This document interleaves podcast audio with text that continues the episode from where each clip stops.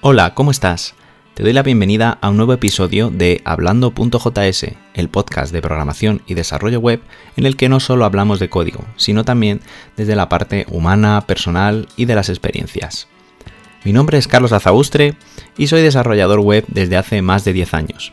Actualmente me dedico a la creación y divulgación de contenido sobre tecnologías web, sobre todo en YouTube. Bueno, pues estamos con Paola García, nuestra primera invitada de, este espacio de, podcast. Eh, y nada, pues eh, qué mejor que se presente ella misma y nos cuente quién es, eh, qué hace y qué ha hecho sobre todo. Hola Carlos, ¿qué tal? Encantada de estar aquí contigo en el podcast. Pues nada, me llamo Paola García y soy ingeniera de Teleco, desarrolladora de software y em, fundadora de, una startup que se llama Chefly. Y ahora, mm, pues metiéndome en el mundo de la genómica, de la farmacogenética y nutrigenética. Por casualidad surgió y dando un cambio de, la tecnología, o más bien, más que cambiando la tecnología por ciencia, conjugando la tecnología con, con la ciencia. Así que encantada de pasar este ratito aquí contigo. Bueno, si estáis viendo el, podcast en, YouTube, diréis, esta gente está muy cerca y no lleva mascarilla puesta, ¿qué, qué pasa, no? Bueno, ¿por qué será eso? bueno, vivimos juntos, ¿no? Llevamos eh, juntos en una relación de pareja 17 años. Tenemos dos hijos y nada, nos conocimos en la universidad haciendo la ingeniería. Mm la startup Chevly de la que he hablado la confundamos ambos después de estar en Irlanda. Así que esa es la razón. Somos unidad de convivencia. Pues eso, para que quede claro, porque bueno, puede luego haber. Pues la gente piensa mal. No, la verdad es que hay que ser responsable. En nuestro caso está justificado. Eso es. Y entonces, pues nada, te, quería invitar. Primero sí que eh, la idea de este podcast en el que, bueno, pues hablamos un poco de, de todo y así sin cortes y según salga, aunque nos haya costado arrancar este momento, pues mi idea era así entrevistar también pues a gente, ¿no? Y tenía la idea de entrevistarte a ti eh, y aún así pues la, cuando dije que iba a hacer un podcast hubo varias personas que me pidieron eh, que te entrevistara a ti, entonces pues qué mejor que la primera invitada seas tú y, y eso, y yo creo que viene muy bien al, al tema de, este podcast, que va a ser muy diverso, eh, de diversos temas. Y bueno, pues no, me gustaría que contaras a la, gente que nos escucha eh, todo esto que has estado estudiando este tiempo.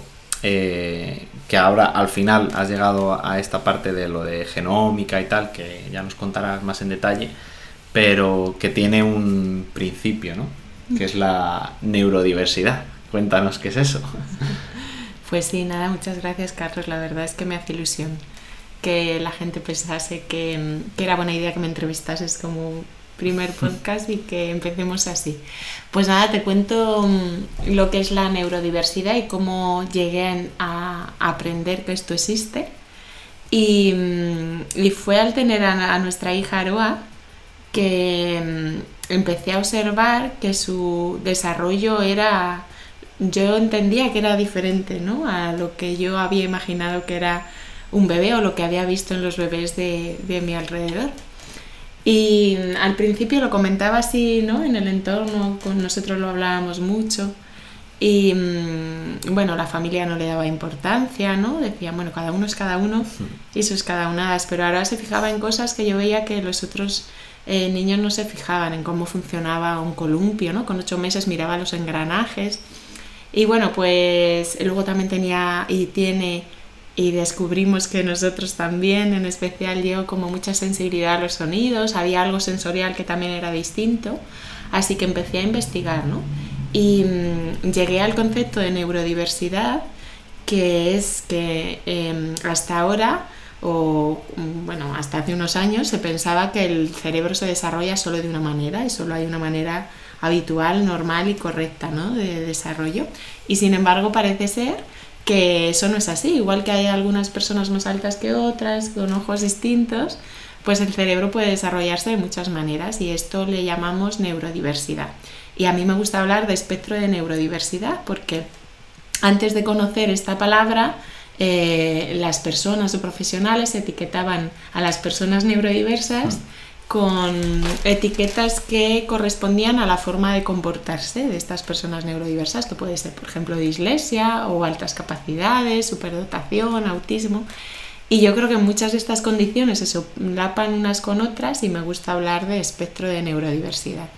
Así que mm, de eso vamos a hablar un poquito ahora, ¿no? Sí, sí, me parece eso pues eh, muy curioso porque lo, o sea, le parecerá también, me pareció curioso en su momento y, le estará pareciendo curioso supongo a la gente que no lo conoce mucho porque es lo que dices tú, ¿no? Tendemos a, a etiquetar a la gente y que es o blanco o negro o de un equipo o de otro, ¿no? Entonces es o eres esto o eres lo otro.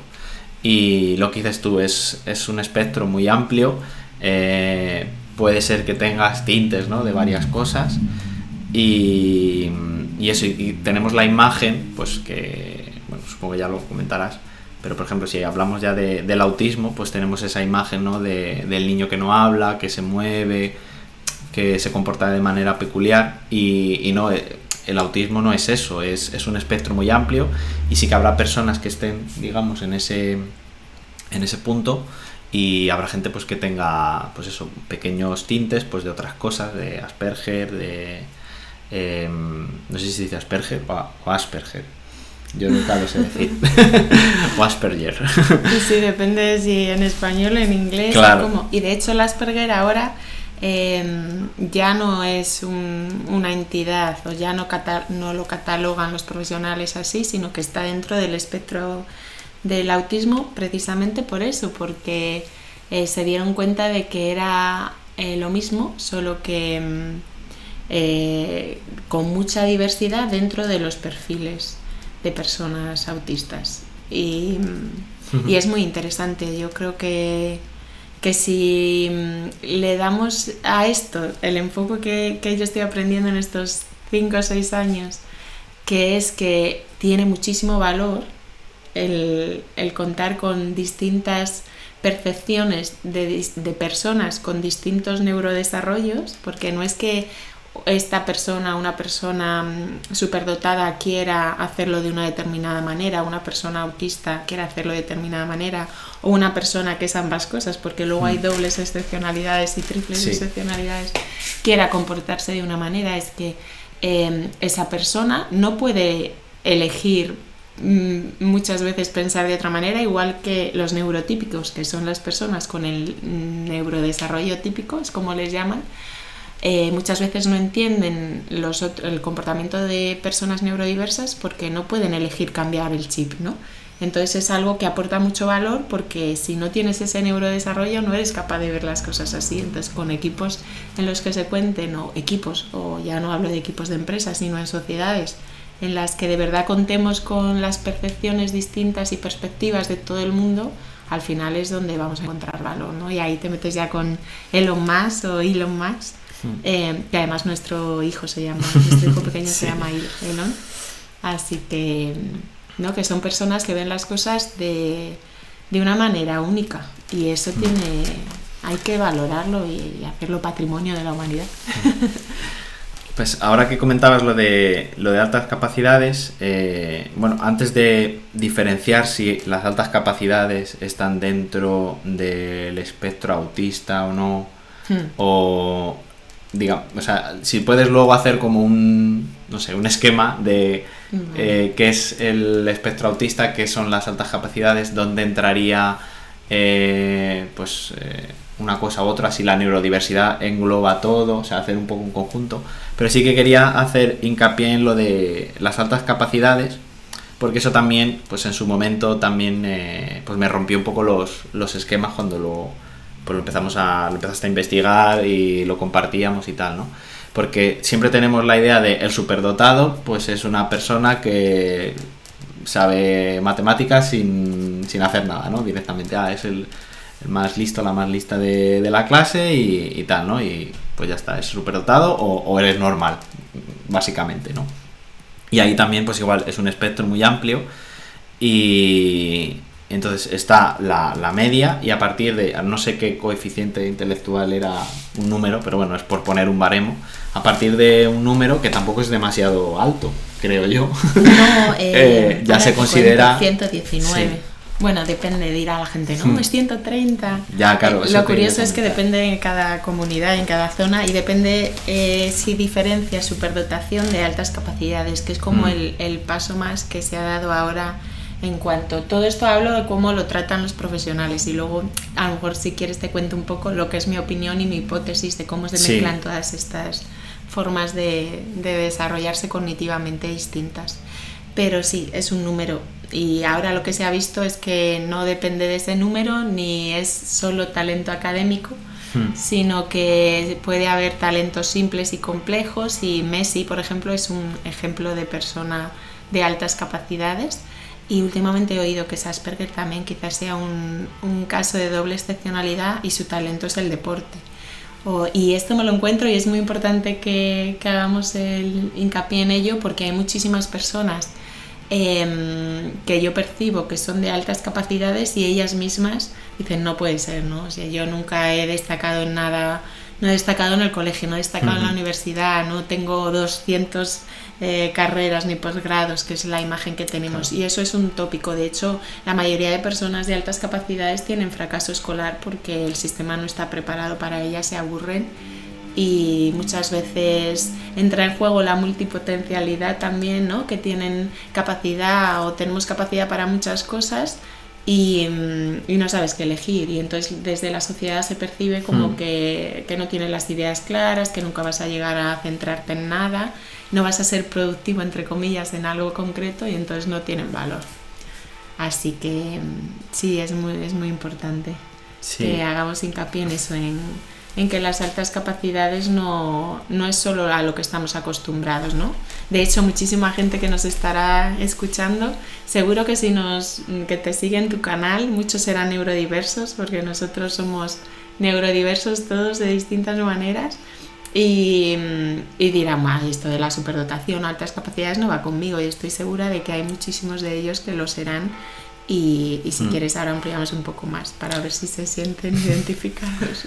Sí, claro, pues eso, a modo de resumen, eh, bueno, pues se considera que eres eh, neurotípico o, una capaci- capacidad intelectual normal, pues hasta ese número que varía mucho dependiendo de, de la comunidad autónoma porque lo regulan y tal, pero bueno, digamos que si te imaginas una campana de Gauss, ¿no? Por así decirlo, y que no sepa que es una campana de Gauss, pues eh, es como una gráfica que hace como, una, como un sombrero, ¿no? Básicamente. Entonces, la, la media o mediana en este caso sería pues cuando empieza la curva a subir hacia arriba y cuando empieza a bajar, ¿no? Ahí estaría eh, pues el 90% de la, de la gente, ¿no? Básicamente. Y luego a partir de cierto número, pues ya se considera super, eh, bueno, perdón, altas capacidades, ¿no? Entonces, ahí lo que aprendí cuando fuimos a estos cursos y tal, es eh, que en, los primeros niveles de, de- ese rango de altas capacidades, pues lo que has dicho tú, no puedes tener un talento eh, o varios talentos, ¿no? Talentos múltiples. Y un talento pues puede ser el talento académico, que es lo que se conoce a lo mejor pues como, pues eso, ah, pues este, este niño o esta niña pues es superdotado porque se le dan muy bien las matemáticas y todo eso, ¿no? Y luego a lo mejor en otras disciplinas pues, eh, pues no, no se le da bien, ¿no? Y otro, pues por ejemplo el caso, el caso que has dicho de Messi, pues yo desconozco cómo es Messi en la vida real, pero sí que es verdad pues que en el, en el fútbol pues eh, ahí está su, su carrera, su trayectoria, pero quizá pues a lo mejor en el colegio pues no se le daban bien las asignaturas, ¿no? Y al final pues acabó jugando al fútbol en la calle, le gustaba y mira, pues ahí ha llegado, ¿no? Y luego sí que hay eh, un número ya más alto dentro de ese de la, la cola larga, ¿no? De la de la campana de Gauss, que es la superdotación, que ya es pues que eres, eh, bueno, pues es una eminencia. Más que eso, que ahora se está desligando un poco del número concreto, aunque parece Hmm. que en las pruebas oficiales sí que te dan, también es, eh, bueno, antes se hacía como un test solo, ¿no? El típico de las figuritas y demás, y ahora se tiene, bueno, son varias sesiones Hmm. con, con un psicólogo. em, estaba pensando mejor si es especializado para que sepa esto, porque hay personas todavía que pasan el test y no saben, ¿no? Y son varias sesiones en las que eh, profundizan un poco, sobre todo si te hacen el test, entiendo, de, de adulto, en, en muchas mm, facetas del día a día de las personas de altas capacidades o superdotadas, ¿no? que puede ser en su perfeccionismo, eh, pues en, el tema sensorial, porque también están más despiertos los, los sentidos, en el sentido de la justicia y en, cómo está en ese momento, porque muchas veces como eres tan consciente del entorno que te rodea, pues entra en juego también el tema ansiedad y depresión, eh, que muchas hmm. veces estás tan conectado al entorno como persona neurodiversa que si ese entorno, eh, el ejemplo perfecto es el que estamos pasando, ¿no? un entorno de pandemia, eh, pues te afecta tanto que, que, hmm. bueno, pues, pues puedes entrar en, no sentirte bien. Eh, pero al final a lo que íbamos es que más que un número en concreto, em, pues te, hacen un test de la parte más creativa, más eh, artística, más no sé, musical, no sé cómo son los hmm. test porque yo no he pasado a ninguno, pero sí sé que tienen distintas, evalúan distintas versiones. Entonces, si tienes al menos un 75 en todas las, creo recordar, eh, lo digo de memoria, eh, en todas las áreas, o sea, destacas en todas las áreas, supongo que tienes más eh, de 130, que es el límite, y entonces eres superdotado.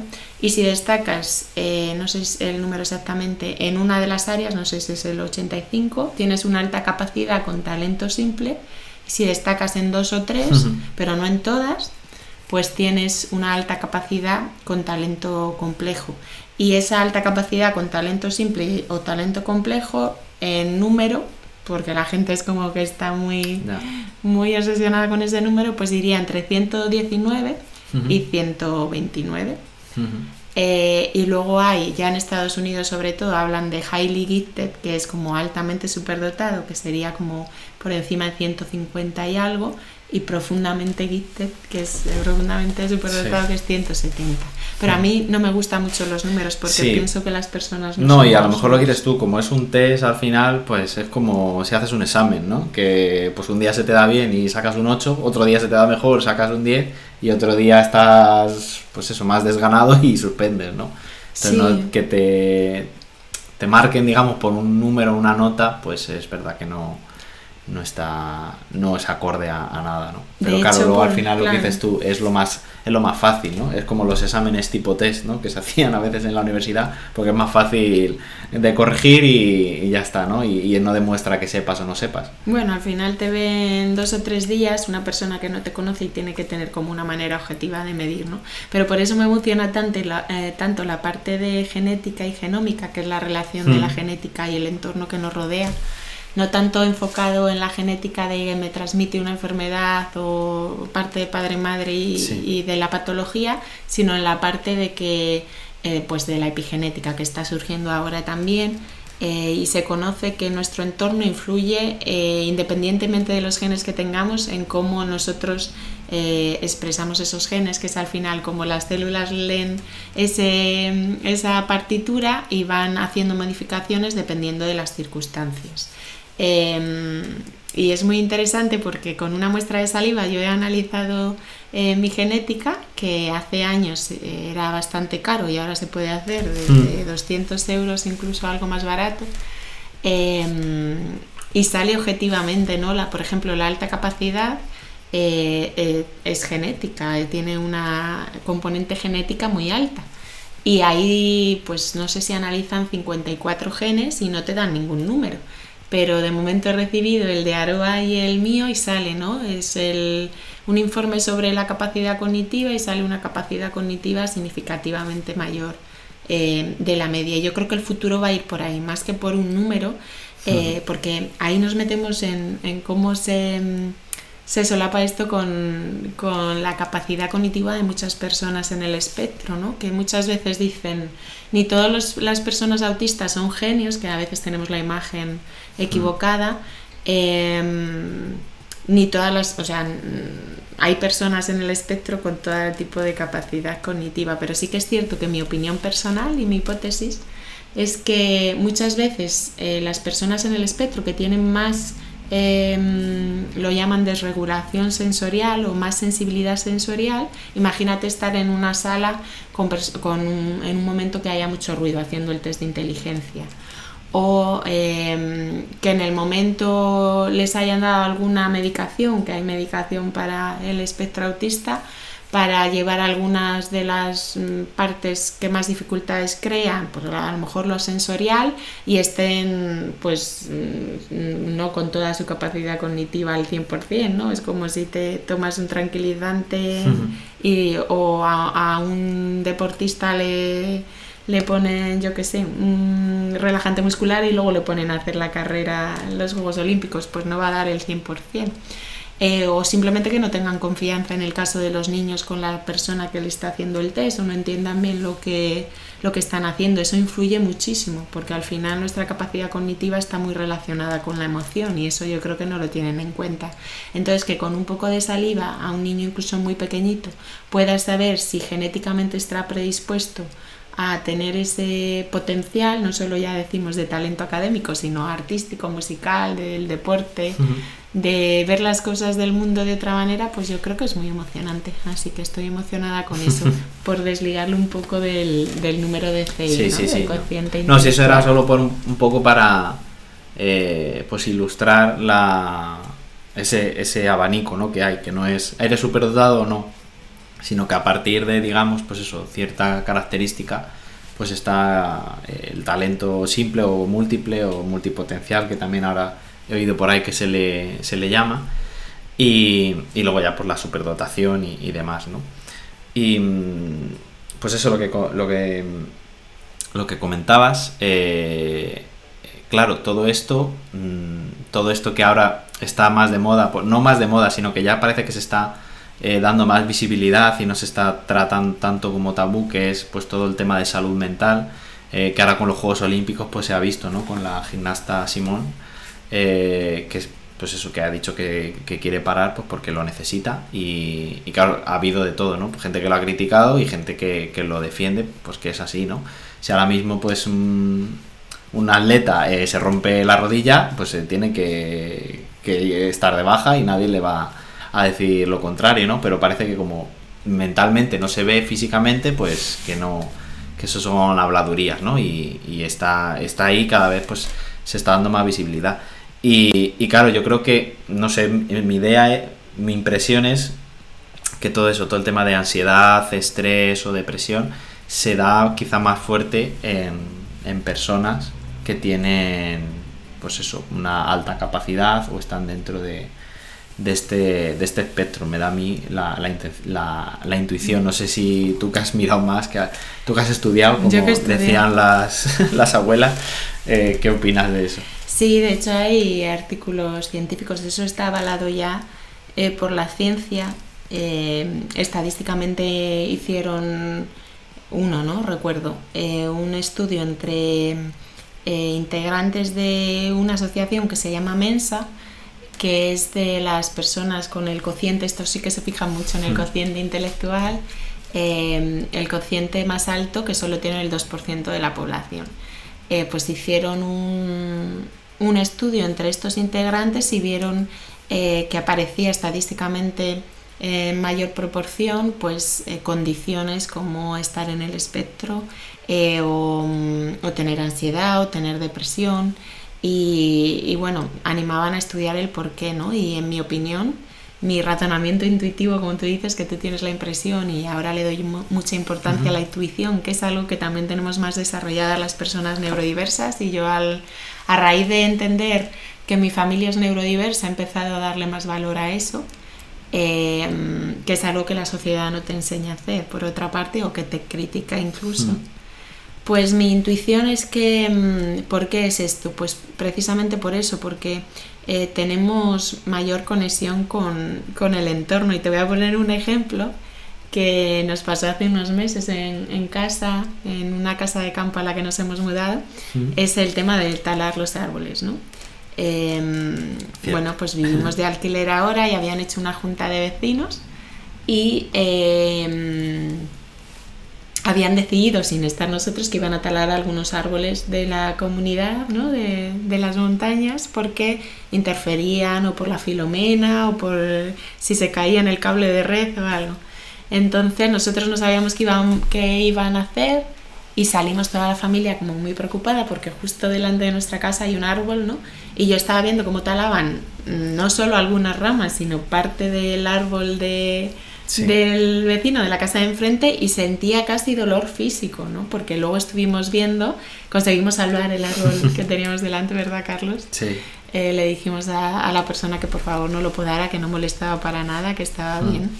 Eh, y luego contando las anillas que tenía aquel que talaron cerquita de nuestra casa, eh, porque las anillas cuentan los años, ¿no? Tenía 40 años, pues yo veía a ese hombre que talaba los árboles, hacerlo sin, sin más, y nosotros estamos percibiendo, estamos tan conectados con lo natural, con la naturaleza, que yo después, cuando vi que ese árbol tenía más años que nosotros, pensé, bueno, pues es que es normal que queramos defender esto, ¿no? Y eso hay mucha gente que dice, esta gente estará loca, ¿no? Ahí estás defendiendo un árbol, pero es naturaleza y al final nosotros, em, pues eso, compartimos el mismo entorno y sentimos todo eso. Y eso es real, o sea, no es que se nos haya ido la olla y hablemos de energías místicas ni nada, sino sí, que... que lo notas como si te quitaran un brazo, básicamente. Sí, yo le decía a Carlos, es que estoy como si me...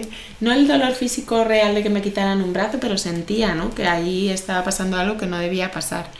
Eh, y, pues eso de pequeña y no tan pequeña me pasaba con la gente que duerme en la calle, ¿no? Que yo decía, ¿cómo la gente puede irse a sus casas sin pensar en estas personas. ¿no? Y mucha gente me decía, bueno, pues habrán acabado ahí pues porque no han, no han funcionado bien en la sociedad, se lo merecerán y a mí no me cabía eso en la cabeza, ¿no? ¿Cómo podíamos pasar por ahí sin hacer nada? Y, y, es esa mi hipótesis, que llevas toda la razón al decir que creo que tenemos más tendencia a la ansiedad, por ejemplo, a la depresión, cuando estamos muy conectados a un entorno y ese entorno no es muy saludable. Y eh, en el día de hoy yo me consuelo pensando que hay muchísimas personas buenas en el mundo y que podemos hacerlo entre todos un poquito más saludable, pero es verdad que hay muchas cosas que cambiar, ¿no? Y otro ejemplo pues es Greta Thunberg, que se daba cuenta desde bien pequeña de que esto, en su caso, el cambio climático era una realidad y era tan consciente de ello que dejó de comer, ¿no? Y mm, pues es un ejemplo perfecto, ella está en el espectro y mm, tengo un vídeo en mi canal de YouTube que habla de que yo creo que las personas en el espectro eh, son superdotadas emocionales, aparte de su capacidad eh, cognitiva. Hay gente que, o cuando lees y no sabes mucho y lees artículos eh, que no están muy bien documentados, parece que es lo contrario, ¿no? que tienen escasa empatía o que mm, a veces se aíslan en su mundo y demás. Y yo creo que ese aislamiento viene en muchas eh, ocasiones de que sienten tanto que no pueden, si el entorno no les es favorable, no pueden con eso y, necesitan desconectar. Eh, es muy complejo el tema, pero, pero yo creo que ese factor influye un montón. Claro, porque, eh, bueno, luego a ver si nos haces así un esquema para que quede claro. Es que es complejo, habrá que hacer varios, varios capítulos, porque de hecho, mm, solo decir que, claro, es que hay que tratarlo con mucho cuidado porque es un tema complejo mm. y quería diferenciar la parte que son hipótesis mías de lo que está ya como muy establecido porque luego mm, es verdad que hay personas que piensan de una manera y que piensan de otra y mucha gente me dice, pero ¿qué estás hablando? Que hablas, que mezclas alta capacidad y autismo cuando no tiene nada que ver. Pero en mi hipótesis tiene mucho que ver, ¿no? De hecho, sobre todo tiene que ver eh, con la epigenética, cómo nos afecta a las personas de altas capacidades lo que pasa en nuestro entorno. Y de eso pues hablamos de, de un montón de cosas, de metales, de tóxicos y y decimos, pues si todos estamos expuestos a tóxicos, pues es el mismo principio en mi hipótesis, ¿no? Hay algunas personas más sensibles que otras. De hecho, estoy leyendo un libro ahora que dice que hay como dos tipos de personas en el mundo. Las orquídeas, que son flores preciosas, pero que si no están en el entorno em, delicado y preciso se marchitan muy rápido, pero si están en el entorno tal son extraordinarias. Y los dandelions le llaman, que no sé la traducción al español, dandelions eh, que pueden no destacan, no son flores maravillosas, pero como que no les afecta tanto lo negativo, ¿no? Y este grupo neurodiverso serían las orquídeas, para entendernos entre nosotros. Pero sí. Claro, es que es eso, al tener alta sensibilidad, pues claro, tienes el cerebro mm, bombeando continuamente y eso pues pues igual que si una persona no para de, de hacer deporte, pues al final puede tener una lesión pues si está el cerebro continuamente dando caña, pues al final también te pide, te pide parar, ¿no? Que no sé si hay gente que nos esté escuchando que le suele pasar, que hay veces que cuando estás sin parar muchos días, llega un momento pues que te, pues que te da una gripe o te da un, un mal así de un día de golpe que no te puedes mover, que incluso estás vomitando, vete tú a saber. Eh, y luego al día siguiente o a los dos días ya estás otra vez bien, ¿no? Y es un poco, pues eso, que el cuerpo te pide, te pide parar y como tú no paras, pues ya mandará la información el cerebro a donde sea para, para dejarte cao y que no te muevas para recuperarte, porque si sigues, pues lo mismo ya no, no lo cuentas, ¿no? Y un poco el, mi, idea también es que pues todo el tema de, del COVID y, y, la pandemia en general ha sido un poco el planeta pidiendo, pidiendo pausa, ¿no? Porque, claro, le estamos metiendo mucha tralla y digamos que en planeta enfermado ya ha salido este virus así eh, por alguna razón, ¿no? Entonces, eh, es eso, o sea, si es estamos... un shutdown del planeta al final. Claro. Es que en el, en el espectro autista, esto que habla Carlos de tener que parar, eh, le llaman shutdown, que es simplemente que te apagas por unos momentos, ya eh, el organismo es muy inteligente y, es lo que tú dices, si no paras tú te paras para que no haya daños mayores y el planeta es lo mismo, ¿no? Y a veces cuando paras, pues luego te sales renovado, perdona, y yo creo que muchos de nosotros en este parón del planeta estamos despertando también, ¿no? A la sensibilidad y estamos reconociendo que hay veces que nosotros también necesitamos parar. Y fue muy bonito y muy honesto el vídeo que hiciste de Yo necesito parar, el hmm. canal, ¿no? Lo dejo porque necesito cuidar. Que el otro día te dije que eras la, el Simón de la programación y, y lo siento así. Creo que lo hablamos entre nosotros que que era bonito el, nosotros que podíamos ¿no? y teníamos la libertad de comunicar así, pues y tú que fuiste tan valiente de decirlo, el decir, oye, a mí me está pasando esto y necesito parar y hacer las cosas a mi manera, porque otra cosa que pasa es que muchas veces nos salimos del camino marcado, ¿no? Y, y, tú lo has hecho así también en el mundo de la programación y has sido valiente para seguir tu camino y es algo que nos trae muchos quebradores de cabeza porque, bueno, pues también hay que pagar facturas y también hay que conjugar como el mundo práctico y real con el mundo de la capacidad con la que hemos nacido o más que de la capacidad, de la sensibilidad, que me gusta hablar también de sensibilidad, porque ya no es solo que el cerebro vaya a mil, es que las emociones y, lo que tú captas del entorno va a mil también, ¿no? Y es eso que... Eh, pues una persona a lo mejor se puede poner a trabajar y a echar líneas de código o a arreglar bugs o lo que sea, independientemente de lo que esté pasando en el mundo. Y nosotros con el tema COVID, que además nos tocó de cerca, yo tuve a mi madre eh, con neumonía y mi padre ha tenido infartos también, quizá relacionado con el COVID, y era como, mira, yo no, no puedo seguir sin más. O sea, están pasando cosas a mi hmm. alrededor de tal vital importancia. Además, el pequeñito nuestro tenía seis meses y se juntó el confinamiento con todo esto y luego lo piensas fríamente y qué, persona, o sea, que no sé, iba a decir qué clase de persona puede seguir como si no hubiese pasado nada, ¿no? Pero mm. ¿Por qué creemos que la productividad, por decirlo de otra manera, va ligada a que tú actúes sin, sin sentir? Porque al final si ser profesional es actuar sin sentir, pase lo que pase, no queremos ser ese tipo de profesionales, ¿no? Entonces yo creo que, jo, que mucha gente sintió con tu vídeo que eso que sienten por las noches a veces cuando se van a acostar y no están de todo conformes con lo que hay a su alrededor, em, es algo válido, porque muchas veces no se valida que hmm. tú sientas eso, ¿no? sí, es, un poco lo que he contado antes, ¿no? Que como no, no es algo físico, no es que te falte una mano no, o te hayas roto una pierna, entonces no, pues es, va, venga, si total, estar sentado es no, no es esfuerzo ninguno, ¿no? Estar sentado en el ordenador y sí que lo, lo es, ¿no? Es mucho darle a la, a la cabeza y si tu cabeza también está en otra cosa, pues al final, pues no, no puedes, ¿no? Y bueno, pues yo eso lo que dices tú, lo, lo conté y pues para desahogarme yo, porque un poco es eso, ¿no? Me pasaba, eh, sí que tuve tu apoyo y eso pues se agradece mucho, ¿no? Porque la, la sociedad normalmente pues te, pasa esto y te dicen, bueno, pero eso es un bache, venga, pavila y sigue, ¿no? Eso dentro del entorno, pues ya no solo de la familia, sino del propio hogar, ¿no? Y aquí pues he tenido, he tenido tu apoyo y, se, y se agradece, ¿no? Eh, y entonces se lleva de otra manera. Pero sí que gracias a ese vídeo, pues yo necesitaba como soltarlo, ¿no? Porque también, pues eso, al estar un poco más expuesto, pues porque si publico en YouTube, si, si publico en Twitch o demás, pues la gente pregunta, oye, ¿qué haces? ¿Estás trabajando? ¿Estás tal? Y pues como que tenía la necesidad de, mira, lo suelto y, si alguien me pregunta, digo, vete al vídeo y lo ves, ¿no? y, y, gracias a eso, pues mucha gente, eh, y todavía siguen llegando comentarios, pues se sentía igual, ¿no?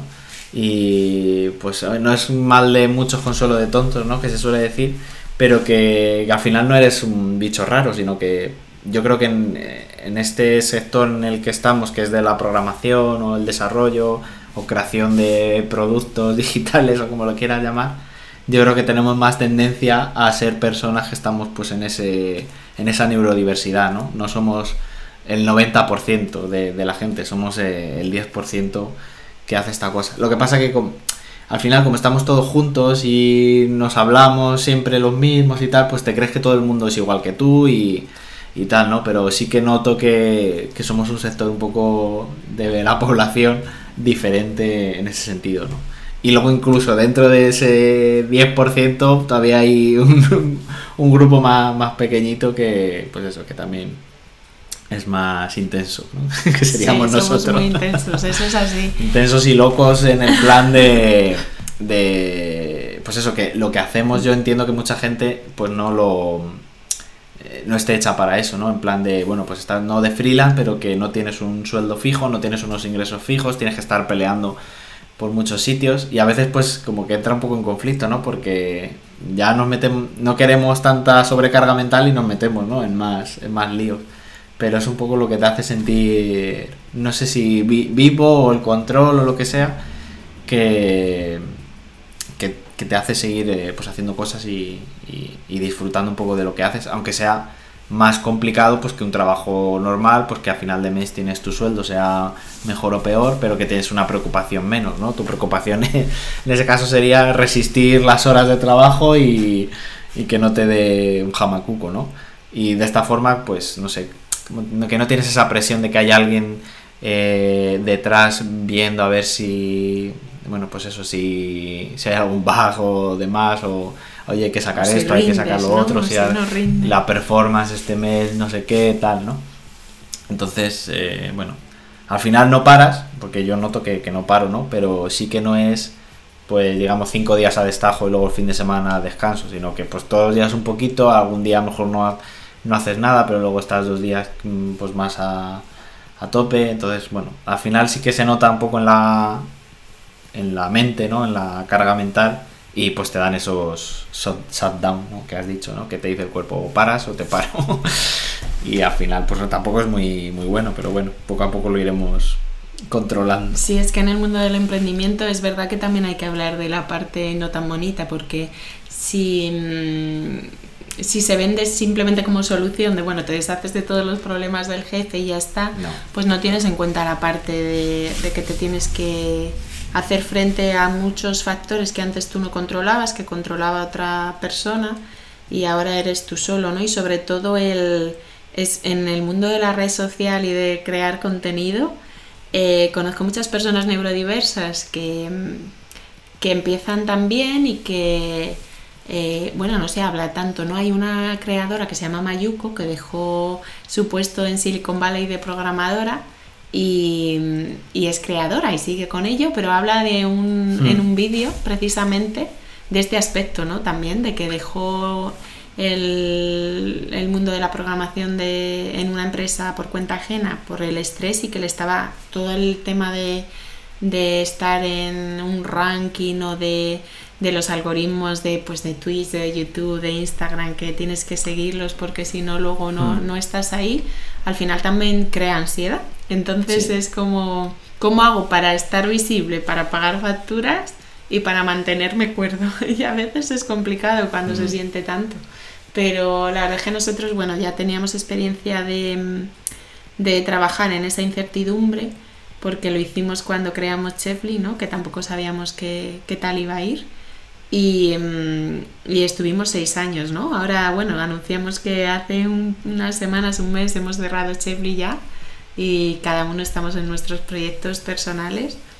Pero yo siempre te acuerdas que hablábamos, te decía, bueno, la suerte es que en nuestro sector, si nos va mal, siempre encontraremos hmm. otra vez trabajo, ¿no? Tenemos una especie, entre comillas, de red y yo confiaba mucho en nuestros recursos tanto de pues eso de la comunidad que habíamos construido con otras personas en tecnología como de nuestra capacidad y, y sobre todo lo que tú siempre dices cuando haces algo sin un objetivo concreto en ese momento, es decir, yo, hmm. tú empezaste a, compartir contenido hace 10 años en Irlanda. tantos no, pero sí. en el blog, que fue en 2012, bueno, 9, 9 años, porque estamos en 2021, hace 9 años empezaste, Carlos. Eh, en ese momento tú no lo hacías para que esto te reportara un beneficio económico. Entonces, hmm. cuando lo haces porque te gusta y tienes mm, en ese momento como una red o un colchón ahorrado para sobrevivir los meses que, necesitas para arrancar, ¿no? que yo hmm. siempre decía que es al menos casi dos años para que te dé para vivir bien, eh, para cubrir facturas y no tener que pasarlo mal, pues pues eso, al final sale, pero que no es una cosa de un momento a otro, o sea, que nadie se lance, yo creo, es un consejo en plan, oye, pues ahora he escuchado a Carlos y a Paola y me voy a dejar la empresa sin tener nada ahorrado. Primero tienes que tener ahorrado, es como un plan que tienes que ir haciendo poco a poco. Hacer eso que te llama de a poquito, sin esperar que te dé al mes siguiente nada de dinero, simplemente porque te gusta, ir hablando con gente, ver si de verdad disfrutas y luego ya pues dar los pasos, ¿no? Pero que sí, volviendo al tema de, de, la salud mental, sí que es muy importante tener eso en cuenta. Yo creo que algo que yo he aprendido es que no se puede vivir como si no pasase nada, aunque la sociedad haga como que, bueno, pues mira, incluso dopate, te tomas un ansiolítico y sigues produciendo, que es una cosa que pasa, ¿no? Que ahora vas al médico eh, que es una cosa que hablamos. Yo te dije al principio, mira, pues eh, yo recuerdo que mi madre, que tenía migrañas y demás, pues iba al médico y le pedía una baja para recuperarse. Y, y claro, em, ahora yo no sé si es que hay mucha gente así o que desde el médico de cabecera lo solucionan. Al principio piensan que puede ser un batch y que con un ansiolítico puede, puede pasar, pero yo creo que sería mejor, que aquí nos metemos en un terreno pantagoso, farragoso, no que se recurra a la medicación como primera medida, sino que dejen no, tienes que ir a un profesional y, y que te pues eso, que te diagnostique y tal. Pero sí que es verdad que muchas veces se tiende a la medicación lo primero. Y a lo mejor, oye, el caso concreto de alguien, pues sí que lo necesita porque, pues es igual que la anestesia en una operación Mm, a lo mejor no te gusta que te anestesien, pero oye, es que te, te voy a abrir, te tengo que anestesiar, ¿no? Entonces, eh, pues dependiendo del caso, pues sí que es verdad que, que la medicación, pues al final sí que mm, será necesaria. Pero sí que es verdad que se tiende, pues lo que dices tú, ¿no? Que es lo más rápido, pues ala, ah, que estás un poco mal, pues ala, tómate esto y ya está, ¿no? Y hombre, se, hay que confiar en los médicos, ¿no? Pero es verdad que se tiende un poco a la sobremedicación, ¿no? En España hay estudios que dicen que es de los países que más ansiolíticos toma, ¿no? Entonces como que se ha puesto ya a la, como si fuera un caramelo y tampoco es eso, ¿no? Claro, a lo mejor se deben tomar, pero que no sea la única solución, ¿no? Que sea como un acompañamiento humano a humano. Yo lo que veo es que no hay ese acompañamiento. Claro, porque lo más rápido siempre es te receto esto, te lo tomas eh, X días y ya está. Y luego vuelves a ver si ya estás bien, ¿no? Y entonces, pues claro, si estás muy nervioso, si estás muy mal y eso te tranquiliza, pues claro, a lo mejor en los 10 días esos estás bien, pero a lo mejor no había hecho falta llegar a ese extremo. Pero claro, no hay paciencia en el mundo ni, en la sociedad como para, pues eso, que esté alguien contigo y te diga, oye, que hay otra forma, eh, tómatelo de esta forma y tal. Claro, y el problema que veo yo es que a lo mejor eso sirve para apagar un fuego concreto, pero si no te tomas el tiempo de analizar por qué has llegado a esa situación o qué es lo que te mueve por dentro, nosotros hablando de sensibilidad, entonces no será una solución a largo plazo, ¿no? Vas a estar siempre ahí como en el limbo de eh, no me siento realmente bien. Entonces, bueno, simplemente el mensaje que yo quiero transmitir es si alguna vez os habéis sentido así, pues no mm. sois los únicos, nos ha pasado. Sí, que no es porque seas. No tiene nada que ver con la debilidad, ¿no? Claro, ni te lo estás inventando, ni es que eres muy flojo, ni nada de eso, ¿no? Que, que es que, pues, que somos así, que lo que pasa que se tiende desde pues, el ritmo actual del mundo a que venga rápido a producir y pues todo este tema ¿no? que hay ahora, que si las trabajaciones y tal. Eh, como que se tiende a que si no estás siendo productivo todo el día, todos los días, pues te sientes, llega un momento en el que estás tumbado en el sofá un rato porque lo necesitas y parece que eres un vago cuando no has parado en toda la semana, ¿no? Te, te tiende el mundo un poco a, a eso, ¿no? Y pues lo mejor es apagar la tele. Nosotros, de hecho, pues no lo hemos contado, pero ya llevamos pues cerca de dos años, Sin, sin tele, sin el aparato siquiera. Entonces, eh, se agradece, se agradece, porque aunque no, aunque no seas de ver la mierda que hay normalmente en la televisión, sí que al final acabas, pues sin querer, poniendo las noticias mismo. Mm. Y, pues es eso, es que es todo el día igual. De hecho, ahora pues que estamos de, de vacaciones, pues con, con, la familia, pues claro, ahora sí hay tele, ¿no? Y estás comiendo y la tele está puesta y es que dan ganas de, pues eso. No, que es todo negativo. y... Porque es todo que eso, es negativo y te va, te va minando y es un poco, pues bueno, pues virgencita que me quede como estoy, ¿no? Que se suele decir. Bueno, entonces así para mm, resumir todo esto que hemos hablado, eh, la neurodiversidad, que era un poco el tema que estábamos tratando, ¿qué, englobaría? ¿Qué, ¿Qué entraría ahí? Pues mira, mm, tú si te metes ahora a Google a buscar sobre neurodiversidad, mm. sobre todo vas a encontrar sobre el espectro autista. Porque se empezó a hablar más de este concepto a raíz del autismo. Eh, pero personalmente englobo cualquier, o sea, yo lo oí por primera vez en una formación sobre desarrollo cognitivo del bebé, cuando hablaban de precisamente de las altas capacidades. Y, y, decían, bueno, dijo esta psicóloga, este es el desarrollo cognitivo de todas las personas, menos, que no es así, pero ella lo comentó así, menos de las altas capacidades que se desarrollan diferente. A mí me impresionó tanto, dije, oye, ¿tienen identificado cómo desarrollan el cerebro las personas de mm. altas capacidades? Y, y le pregunté, entonces, eh, normalmente lo ves asociado, volviendo al hilo, al espectro autista, pero también lo he leído eh, hablando de altas capacidades, de superdotación, de dislexia, de incluso de síndrome de Down, ¿no? cualquier em, neurodesarrollo distinto. Y de personas altamente sensibles o personas PAS, que es otro concepto también que, se está investigando ahora más en mm. profundidad a raíz de, de, una psicóloga que se llama Helen, que, que ella misma era altamente sensible y trajo a colación ese tema. ¿no? Incluso se están identificando epigenotipos o fenotipos de personas altamente sensibles también en esto, o sea que es una, una realidad. Y yo creo que en el, a futuro vamos a descubrir o vamos a dejar de hablar de condiciones o incluso en algunos momentos hablan de trastornos, ¿no? Trastorno del espectro autista. Mi visión es que se va a dejar de hablar de, de esto y se va a hablar de espectro de neurodiversidad, es decir, igual que hay, como me decía un compañero neurodiverso, zurdos y diestros y antes consideraban que los zurdos era algo hmm. raro, ¿no? Incluso algunos les obligaban a escribir con la derecha pues se va a ver que hay neurotípicos, que es la mayoría de la población a día de hoy, y neurodiversos, que son personas que eh, tienen un neurodesarrollo distinto y tienen muchísimas ventajas y algunas dificultades, y muchísimas dificultades en algunos casos, eh, asociadas, en mi opinión, a vivir en un entorno que no está bien adaptado a, a ellos, porque claro, son o somos una minoría y, y el mundo se adapta normalmente más para las personas eh, que pertenecen a la mayoría y, de ahí viene todo. Claro, lo que dices tú de, zurdos y diestros yo creo que es el, mejor ejemplo que se puede poner a la, gente porque tú no eliges ser zurdo o diestro, eso es, eh, bueno, ahora lo vemos, ¿no? Que eso depende de cómo tienes el, cerebro estructurado.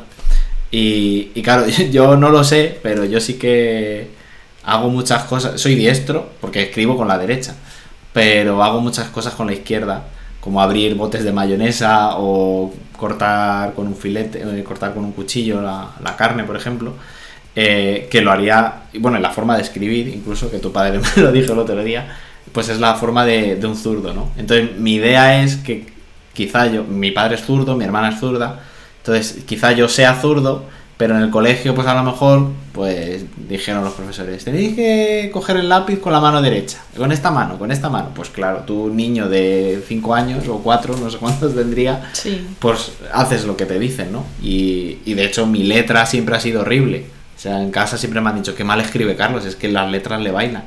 Claro, lo piensas y tú oblígale a un zurdo a que escriba con la derecha, a ver cómo, o tú mismo si eres diestro, escribe con la izquierda, ¿cómo escribes? Pues pues lamentablemente, ¿no? Entonces demasiado que sé escribir, ¿no?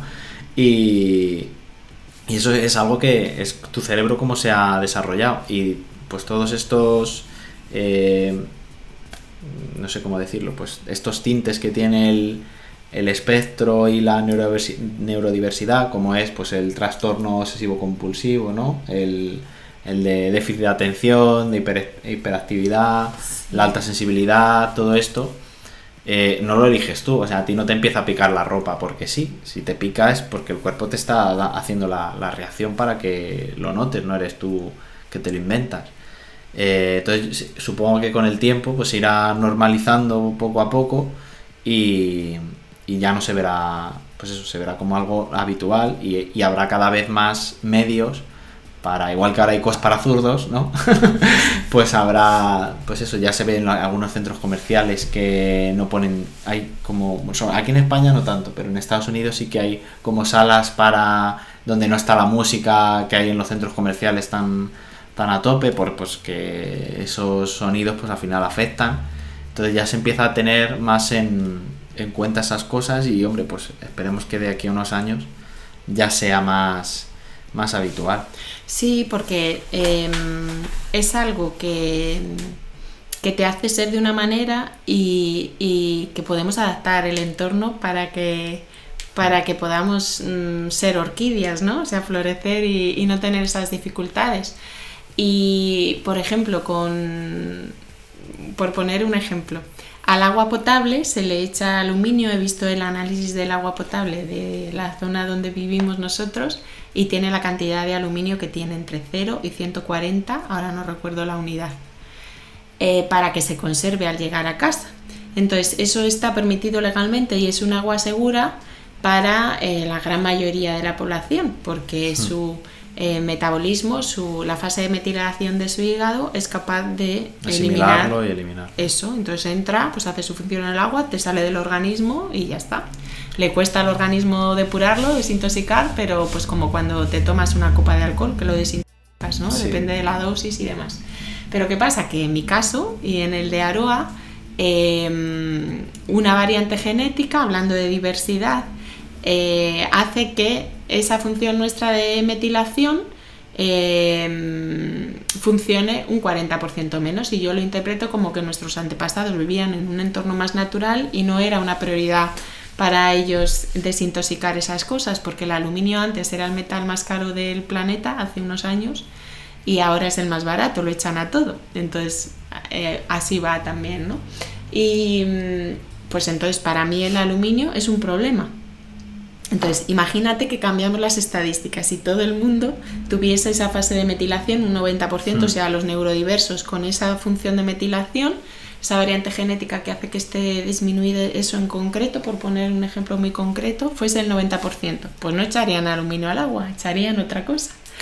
Entonces tenemos que conseguir entre todos que aunque no sea el 90%, si le estamos causando ese mm, daño, porque es un daño, ¿no? Si tu organismo no lo puede eliminar, al final se acumula, entra en el sistema nervioso periférico y hace que tengas más dificultades sensoriales, por ejemplo, según me informó un médico toxicólogo. Entonces, que eso se tenga en cuenta, ¿no? Y podamos hacer un entorno en el que yo pueda beber agua del grifo, que ahora no lo bebo con tranquilidad, eh, o nuestros niños, ¿no? Entonces, no solo es decir, bueno, pues existen zurdos o existen neurodiversos y ya está, que se apañen, sino, bueno, que existimos y que, tenemos derecho, que compartimos el mismo planeta y no tiene que ser solo de una manera, ¿no? Si es más seguro beber el agua para todos sin aluminio, pues mm, estaría bien que se plantearan. Y es verdad que no somos mucho en sociedad de mirar para las minorías y eso hmm. deberíamos cambiarlo, ¿no? Sí, es lo que dices tú, que si, si no es...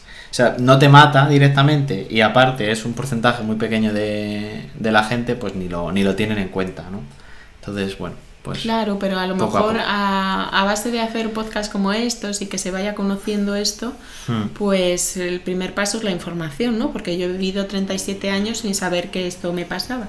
Entonces, sí que te pedía, por favor, desde que nos conocemos, que quitases la radio de la, del coche, ¿no? Cuando llevaba mucho tiempo porque me molestaba la música, pero no tenía ni idea de que podía tener relación con esto. Y es solo un ejemplo pequeño, ¿no? A nuestra hija Aroa que la hemos llevado a patinar sobre hielo para algún cumpleaños y, mm, y le estaba tan alta la música que nos decía mamá o papá no puedo estar aquí no y le hemos Mm. pedido por favor a los monitores que la bajasen porque todo el mundo puede eh, patinar con la música un poquito más baja y al final se consigue no lo han, lo han bajado pero muchas veces a Sí. nosotros nos han enseñado desde pequeñitos A a, adaptarnos nosotros y no a alzar la voz. Y muchas veces cuando nuestros hijos nos piden oye que si no me tengo que ir es como que te da vergüenza interna el decir no que adapte todo el mundo para mí pero tenemos que también cambiar el chip y decir oye que es que lo está necesitando una niña no y los demás Mm. pueden patinar todos con la música bajita. Y, y yo creo que es importante que como adultos también empecemos a, a ver que estas necesidades nuestras especiales, porque no es la de la mayoría, tienen que ser escuchadas y que tenemos derecho y que tienen derecho nuestros hijos y también son neurodiversos a que el planeta se adapte un poquillo a ellos y que nosotros alcemos la voz Hmm. porque mm, sí es importante. Afecta a muchos planos del día a día, ¿verdad? No solo el tema de que te pique la ropa, que oigas más, eh, lo de que sientas mucho emociones que otra gente, ¿no? Sobre todo también con los animales pasa, eh, que sentimos cómo se sienten y no entendemos cómo pueden, eh, bueno, pues yo qué sé, matar a, a gatos en las perreras todos los días, ¿no? Que ahora se está cambiando la ley en España, no sé si ha cambiado, pero que se maten animales así. Sí, pero eso fíjate, eso es una cosa que a lo mejor la gente no, no cree que pase, ¿no? Lo de las perreras y demás. Crees que, bueno, me encuentro un perro en la calle, lo llevo a la perrera y ya está, ya le cuidan. No dan por hecho de que hay leyes, bueno, ya se ha conseguido, ¿no? En Madrid sí. En Madrid tal. Que no maten a perritos. Pero si gatitos. pasa X tiempo y nadie adopta ese animal, eh, Lo pues lo, lo sacrifican. Y eso, claro, yo cuando me enteré me quedé como, ¿cómo? No puede ser, ¿no? Si para eso están esos sitios. Entonces, claro, se da por hecho algunas cosas que, que no son. Y si toda la gente supiera de verdad a veces cómo funcionan ciertas cosas, Ya. pues se ¿Tú llevarían crees- las manos a la cabeza. ¿Tú crees que harían algo? ¿O les da un No, no sé igual? si, claro, puede haber de todo, ¿no? Gente que le da igual, pero a lo mejor gente que eh, yo mismo yo creía que en las perreras pues tenían a, a los perros ahí pues hace eterno, ¿no? Hasta que Los los adoptaran. Y cuando pasó aquí que encontramos ese perrillo abandonado tal, eh, lo dijo la, el, el que lo recogió, ¿no? Dice, pues eh, como no lo encontremos al dueño, lo, lo tienen que sacrificar. Y es como, por Dios, ¿cómo puede ser, no? Pero que das por hecho, ¿no? Pues que parece que, Que encontramos cierta- al dueño al final. sí, Yo sí. no dormí día y noche. Sí, spoiler, no pasó nada. No Pero- pasó nada, encontramos al dueño. Estaba escrito el pueblo, la pequeña aldea detrás del collar del perro y conseguimos Hmm. encontrarlo yendo casa por casa, Y... que viene por aquí. Sí, de hecho, debe ser oído perro y viene por aquí el es perro. que era de la misma raza, un beagle también como nuestra perrita. Y, y eso, ¿no? Que hay cosas que das por hecho que funcionan de cierta manera y, y luego la, la realidad es otra, ¿no?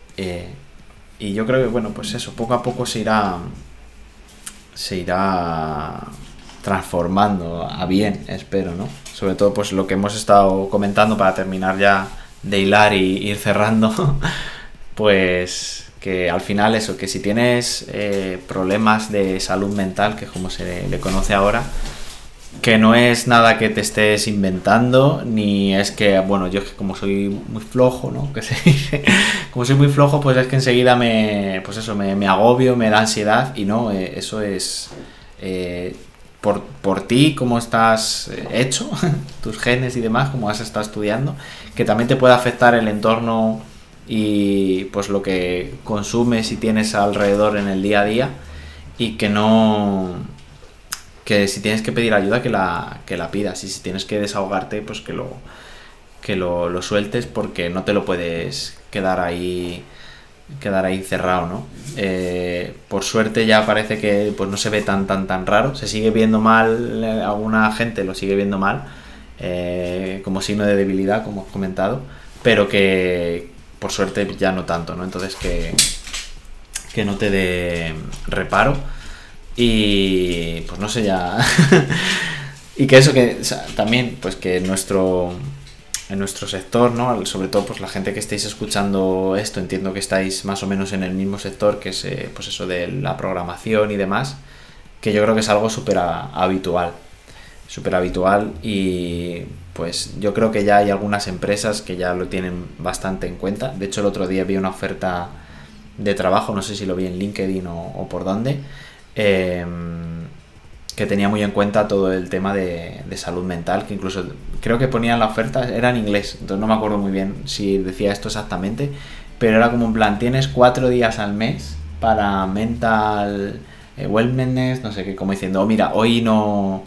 Hoy, hoy estoy súper saturado y no puedo hacer nada. Y que no te lo tengas que pedir como día de vacaciones, ni como un permiso especial, ni que tengas que estar andando dando explicaciones ni, demás, porque luego, claro, también pues tienes tu días de vacaciones al año que pues son pocos en comparación con las horas que se, que se echan a lo largo del año, pues si algún día estás súper saturado, tener encima que quitarte un día de vacaciones para que luego pues cuando llegue la temporada de verano o las navidades, encima pues tengas un día menos por eso, pues como que se te va haciendo más bola, ¿no?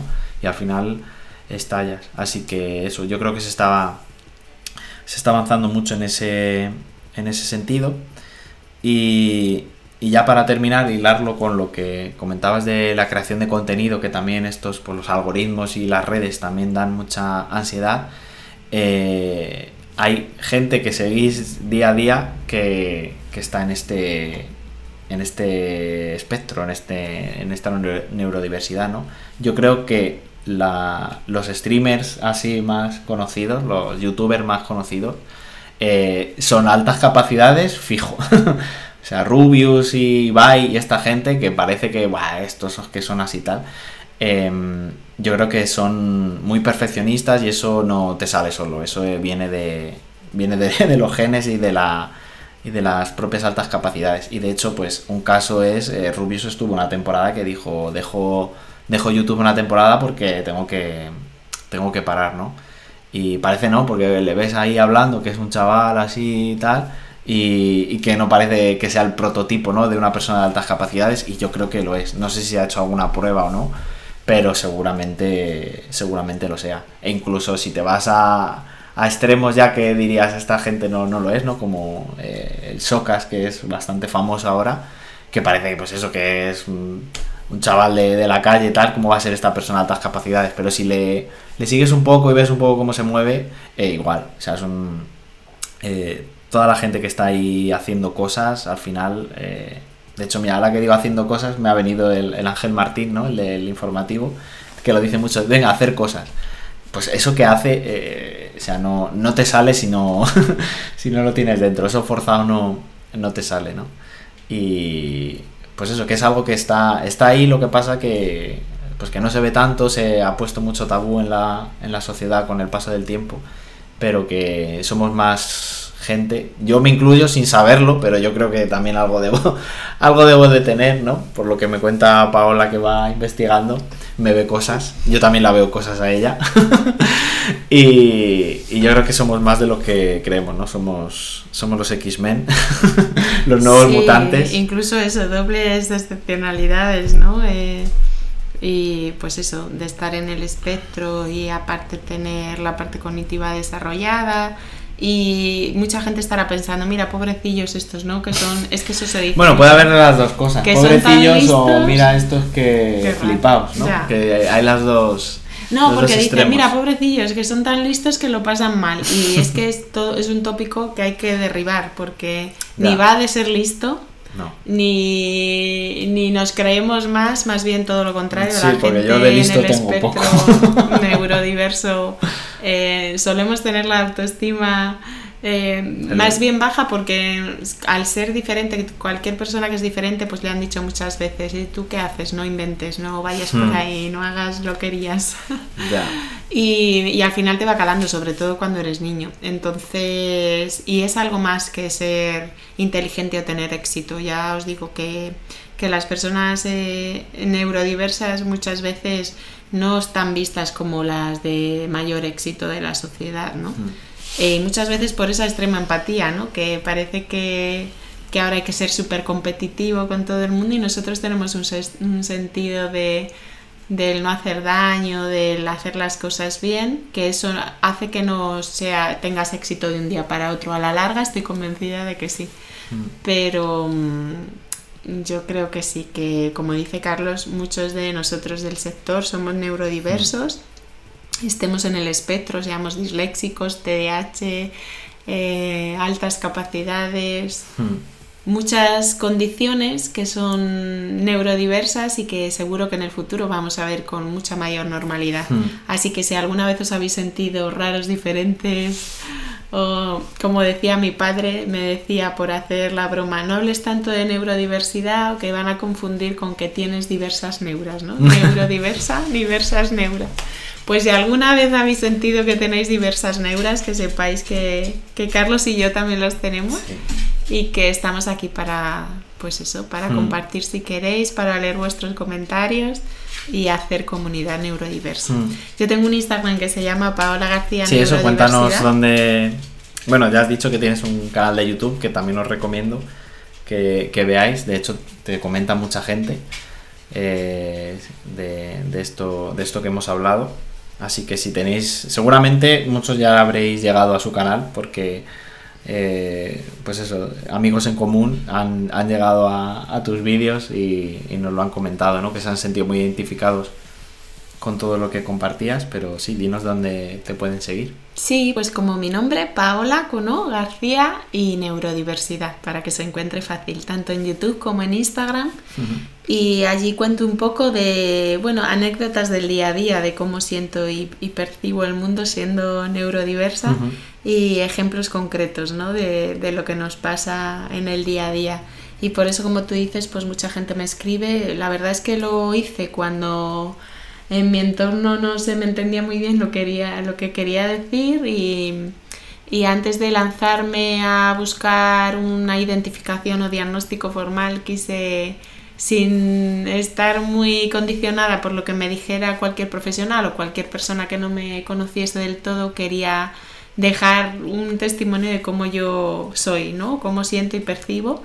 Y me abrumó, la verdad, la cantidad de gente que me ha escrito que se siente identificada y que esa forma de verlo en positivo, porque mm. muchas veces se asocia a patología, yo creo que eso es lo que más, el mensaje que quiero que os quedéis y os quedáis con algo, es que no está asociado para nada, en mi opinión, a patología. De hecho, yo creo que cambiarán la terminología de trastornos por condición. Ahora ya se habla mucho de CEA de condición del espectro autista en vez de trastorno del espectro autista, por ejemplo, por dar un ejemplo.